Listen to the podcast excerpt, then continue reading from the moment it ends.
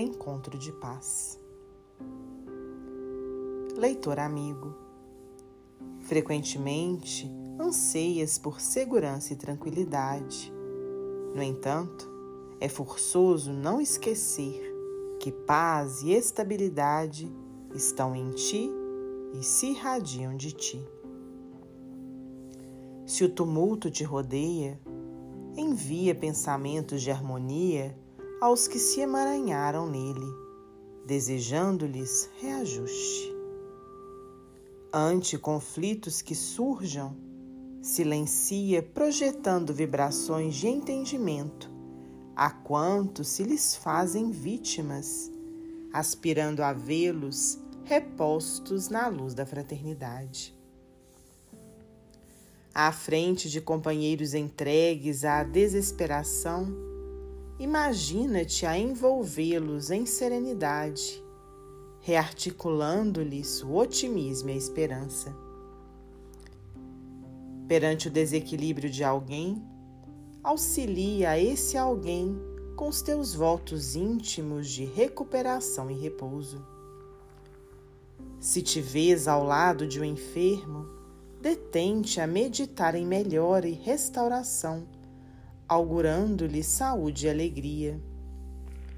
Diante de irmãos abatidos e tristes, canaliza para eles as tuas mais amplas ideias de reconforto.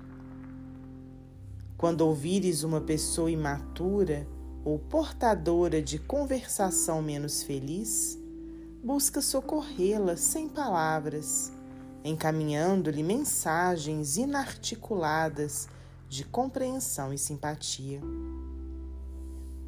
Se te recordas de amigos ausentes, mentaliza apoio e bondade relativamente a eles, a fim de protegê-los e animá-los na execução dos compromissos que abraçam. Este livro é um encontro de paz.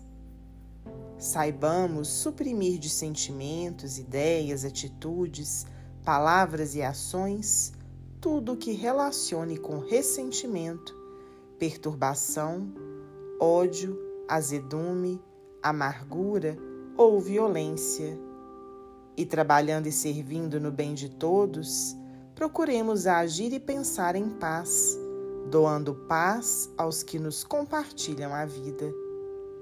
O reino dos céus é luz de amor em refúgio de paz, e não nos será lícito olvidar que Jesus, a cada um de nós, afirmou convincente: Não procures o reino de Deus aqui ou além, porque o reino de Deus está dentro de ti.